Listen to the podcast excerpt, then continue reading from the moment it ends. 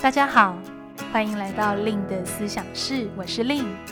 我是一名猎头职涯教练，同时也是思想公司的创办人。思想团队致力于提供最专业的猎才服务与求职职涯课程。在思想室中，我会和大家来分享我的猎头经验、求职与职涯议题，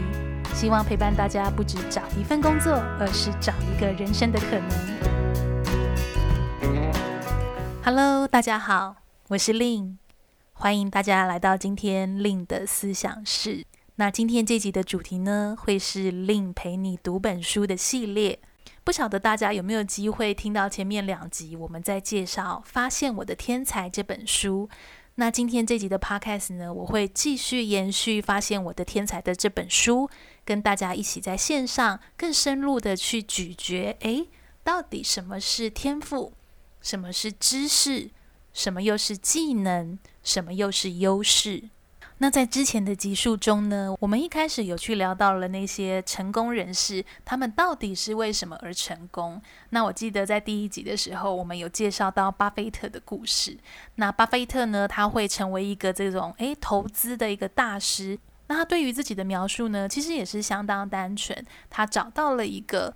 能够去培育自我优势的一个方法。并且站在这样子一个发展自己的眼光，去持续的练习，或者是持续的去创造可以发挥的一个场景。那所以回归到发现我的天才这本书呢，它会不断的去强调我们如何用一个不太一样的一个概念去思考我们身上最珍贵的一个内在资源，也就是天赋。而以这本书里面去强调的盖洛普优势的系统，我们不会把天赋好像形容得非常遥不可及，反而是每个人都有天赋。那那个都是我们最原生的基础，我们如何在这个基础上面持续的去发展它？不管叫做选择一些适当的学科啊，或者是选择一些跟我们本质比较相仿的工作环境。甚至是运用到的一些技能组合，那这样子的一个相辅相成，都会比较容易让我们在工作或者是生活里面可以更轻松，好像在那种优势圈生活的感觉。那这种优势圈生活的感觉呢，它可能会带来的好处也会是，诶，可能我变得比较自信了，变得在面对有一些事情上更容易积极，甚至是我更可以把一件事情做得长久，做得漂亮。因为我在这个过程里面，我是用我最本职的那一块在发挥，甚至是磨练到最后，诶，就只有我可以做到那个一百二十分。不过啊，利用优势来发挥自己，其实它听起来是一个诶非常美好，甚至是听起来好像蛮容易的，就是诶，就是我找到我的天赋，或者我找到我的优势，好像我们的路途就可以一帆的风顺下去。但往往事实好像不一定是这样子的。有时候我们中文会说知易行难，那些简单的事情，有时候实际做起来。要去实践自己，要去发现自己的天赋，甚至是要把自己最真实的那面展现出来，然后去发挥。其实，在真实的状况里面，我认为是非常不容易的。那在这本书呢，作者也用了一个非常同理这样情况的角度去描绘到建立自信的人生，其实真的就是一个充满变数的艰难任务。所以，我不晓得听友们，诶，你有没有在某一些时刻，有一种那种冲动，是我想要过得更有自信，我想要过的是，诶，不管叫做我的决定可以下得更快、更果决，或者是我在表达一些事情的时候，我可以更坚守自己的立场，而不是在害怕，是更有自信的去追求、表达我自己想要的。那这本书呢，在第一个章节，它也提供了我们建立自信人生所需要的三种革命性的工具。那他会用革命性的工具来形容，其实也会攸关到这个会是基于在一个盖洛普优势的一个基础上，或者是非常颠覆我们过去那种比较传统发展的眼光来去看待建立自信的这件事情。那第一个呢，作者认为最重要的一个工具会是区别天赋跟优势的这件事情。不晓得大家有没有想过这两个名词的定义？在这本书，作者会把优势定义为在某一种活动中持续近乎完美的表现，而天赋呢，是天生且自然反复出现的思考、感觉或者行为模式。所以大家这样听天赋跟优势，会不会发现，诶，这个定义上好像不太一样？如果我们想要达到那个优势，就是这本书刚刚形容那种。持续近乎完美的表现，他好像还必须要去透过一个过程。那那个过程可能叫做练习的过程，能叫做有一些舞台，有一些机会，能够是基于我们的天赋，就是刚刚他提到天生，然后自然反复出现的思考、感觉或行为模式，并且还需要搭配一些知识或者是技能的组合，才有机会投入时间，把这个三个元素转化成所谓我们个人的真正优势。那形容到这边呢，我也会很好奇，大家过去有没有曾经想过，那知识跟技能，我们对它的定义又会是什么？比如说呢，一个业务它可以学习如何形容产品的特色，那这样子的一个状态，它其实就是一个知识。透过后天的学习去了解、去掌握产品的特色。那身为一个业务，如何学习在适当的时间点发问，如何引出每个潜在客户的需求？那我们会说，这就是一种技能，可能叫做察言观色的技能，可能叫做提问的技巧。因此，站在这本书的角度，知识它会比较像是包括事实跟学习的内容，而技能呢，比较会像是你为了完成某个活动的必要的步骤。所以也就是说，如果你平常很喜欢接近陌生人，你很喜欢跟陌生人建立关系，这可能就是一种天赋。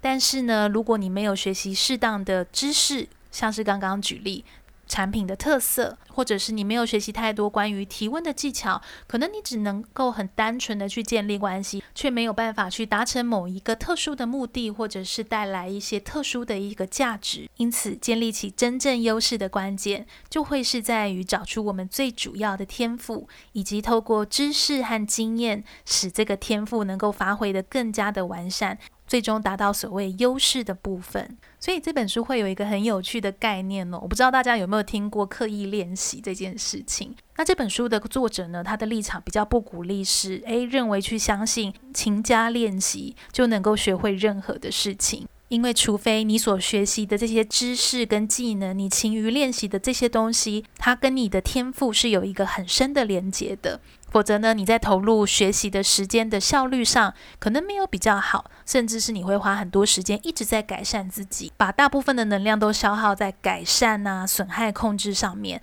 而不是用在真正发展自己的优势上面。接下来第二个能够去协助我们建立自信的一个工具呢，就会是找出主要的天赋。刚刚我们其实提到第一个，就是诶，先透过区分所谓优势、天赋。知识跟技能会能够使我们用一个比较有系统性的一个架构来去盘点自己、看待自己。那第二个重要的就会是说，那到底那个最主要影响着我们每天所思所想的那个天赋到底是什么？以及我们要透过什么样的一个过程，怎么样比较有方法的去找到这个天赋，就会是作者去强调第二个我们能够去思考的一个面向。比如说呢，我们可以透过每天仔细的观察自己，诶，我在尝试某一个活动的时候，不管叫做我去参加社团活动，或者是我在学习某个学科，或者在日常的职场生活，我在做哪一件事情，我总是特别有感觉，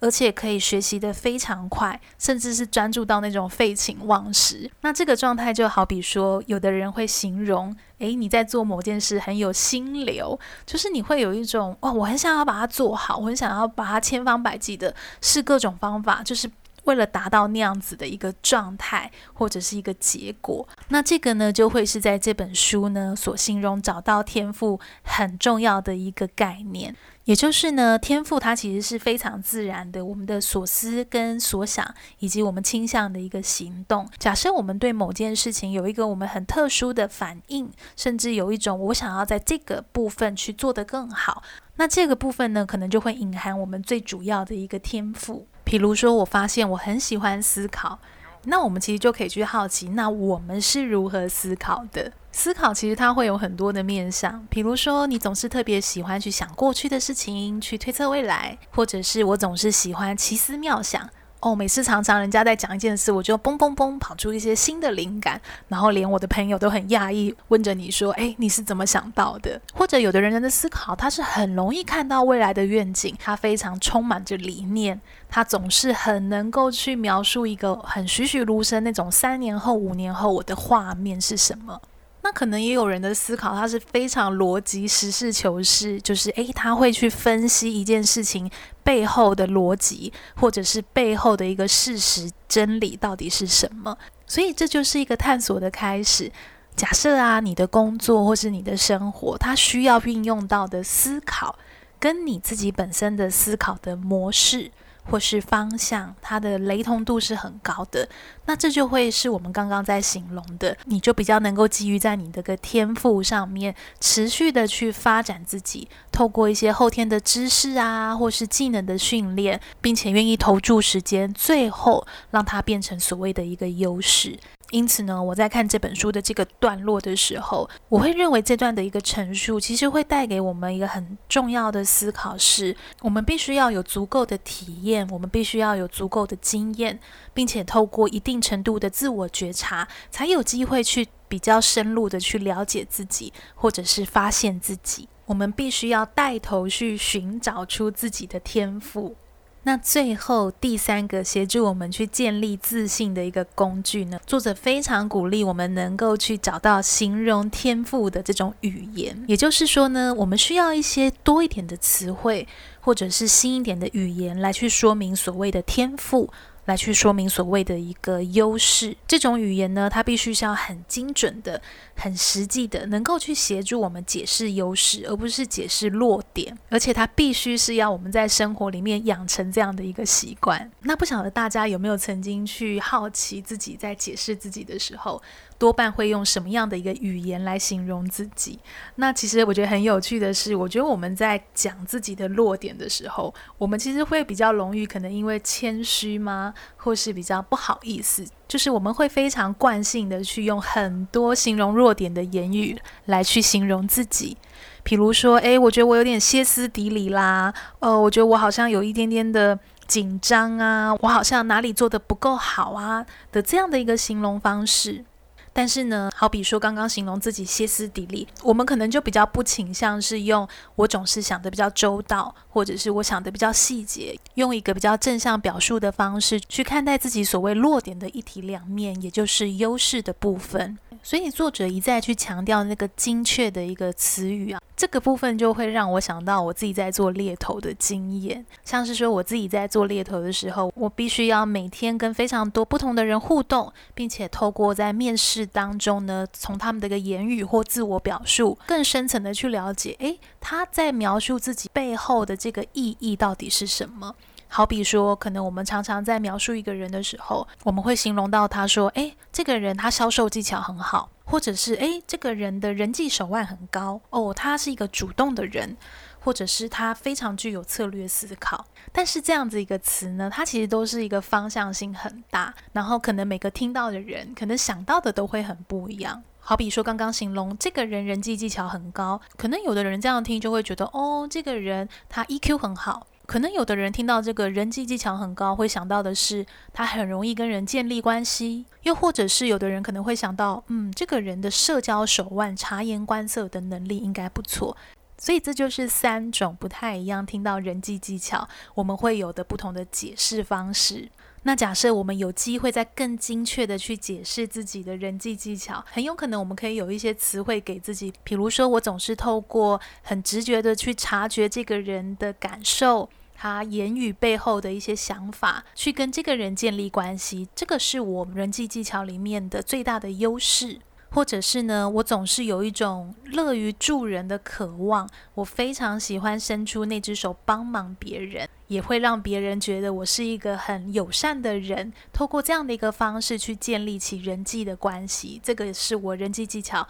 很重要的一个部分。所以这样子的一个描述方式，其实就帮我们所谓人际技巧，好像多了一个不太一样的一个面向。刚刚第一个形容，可能我们会说他比较像是一个同理心很高的人。那第二个形容比较像是这个人他有一个很愿意帮忙他人的天赋。所以天赋其实并没有我们想象中那么难，它就是一个刚刚提到的一个自然而然反复出现的渴望。你的思考方式、你的行为方式。如果我们有机会能够去觉察到它，甚至是我们能够拥有比较精确的词语来去形容它，这个就会比较帮助我们能够在现实生活中与人互动当中去找到自己的定位，并且比较了解说，哦，原来我的方式都是这样子。我们也会比较有机会去跟别人解释和表达，那我们是怎么样看待这件事情的价值，或者是这件事情的意义，甚至是你可能即将会怎么样去做这件事情。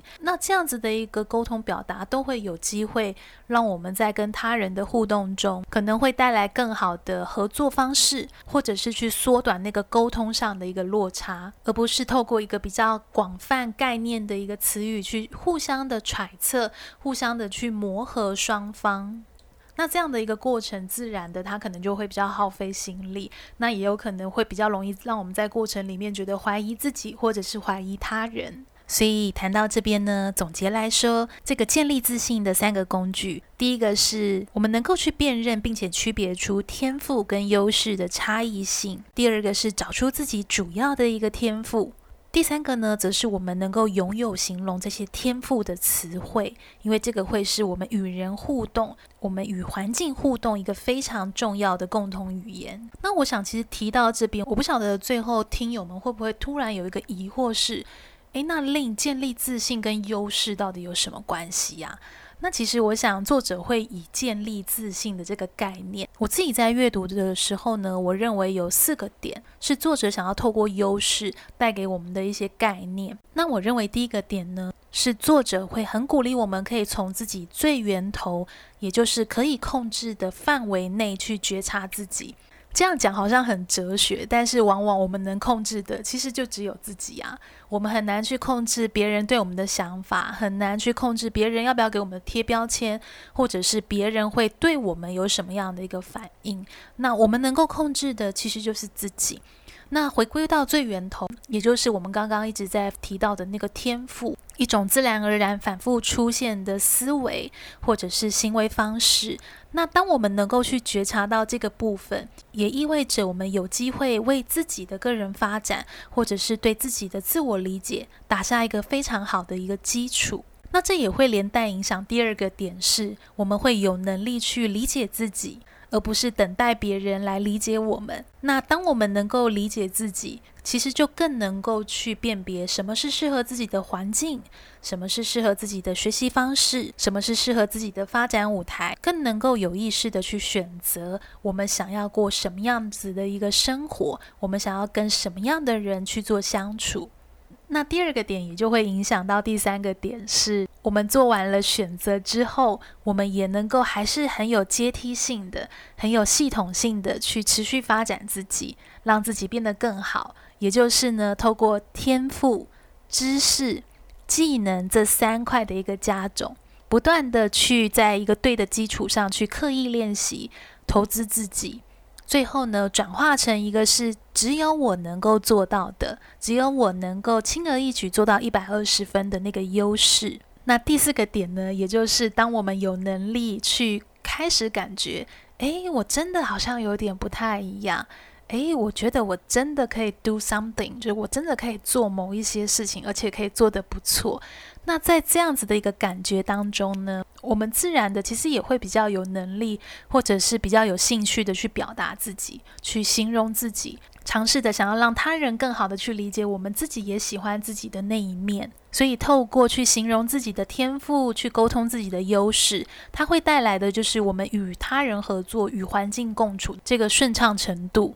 当我们自己的一个个人定位啊、形象其实鲜明的时候，别人在看待我们或者是接收我们的讯息，它的一致性其实是很高的。这个其实是往往我自己在做猎才的时候，我在面试人选，我会特别关注的一个部分。那想要能够在这么短的一个时间，跟像我这样的猎头，或者是像其他陌生人去展现自己，我认为这个会需要基于一定程度的自我了解，并且能够掌握如何很好的去透过言语做到。自我呈现，这个言语的自我呈现，可能并不是代表我们要能言善道，而是我们拥有这个精确的词汇来形容自己，来表达自己。毕竟人与人的相处，我觉得他最挑战的就是透过沟通，怎么样透过语言这件事情去传递许多的一个讯息。所以我觉得这个四点呢，是我自己在阅读这个篇章的时候，我认为作者他会一直去强调这个优势，跟我们去建立起对于自己的那个自信心，它的关系其实是很紧密的。那不晓得听友们在我们今天在线上谈到发现我的天才，关于这个建立自信的篇章，你有没有什么样新的想法？你有没有曾经好奇过哦，我对于天赋、知识、技能、优势的定义是什么？我有没有观察到自己？比如说，假设叫思考，我是怎么思考？我是怎么应用在现实生活当中？那我想呢，在下一集，我还是想要跟大家分享《发现我的天才》这本书。那在下一集的内容呢，我会希望来聊聊发展优势的思考绊脚石有哪一些。所以呢，如果你对于这本书还是有很大的兴趣，或者是还想要更深的认识自己呢，也许我们就可以在下一集的互动当中谈更多关于优势的这件事情。那我想今天线上的时间也差不多喽。那如果你喜欢今天这集的内容，有带给你一些新的灵感，我想要邀请大家能够在 Apple Podcast 给我们一个五星的好评，并且可以给我留言一些鼓励。那你也可以追踪我的 Facebook 粉丝团、IG、布洛格，搜寻猎头的日常就可以找到我喽。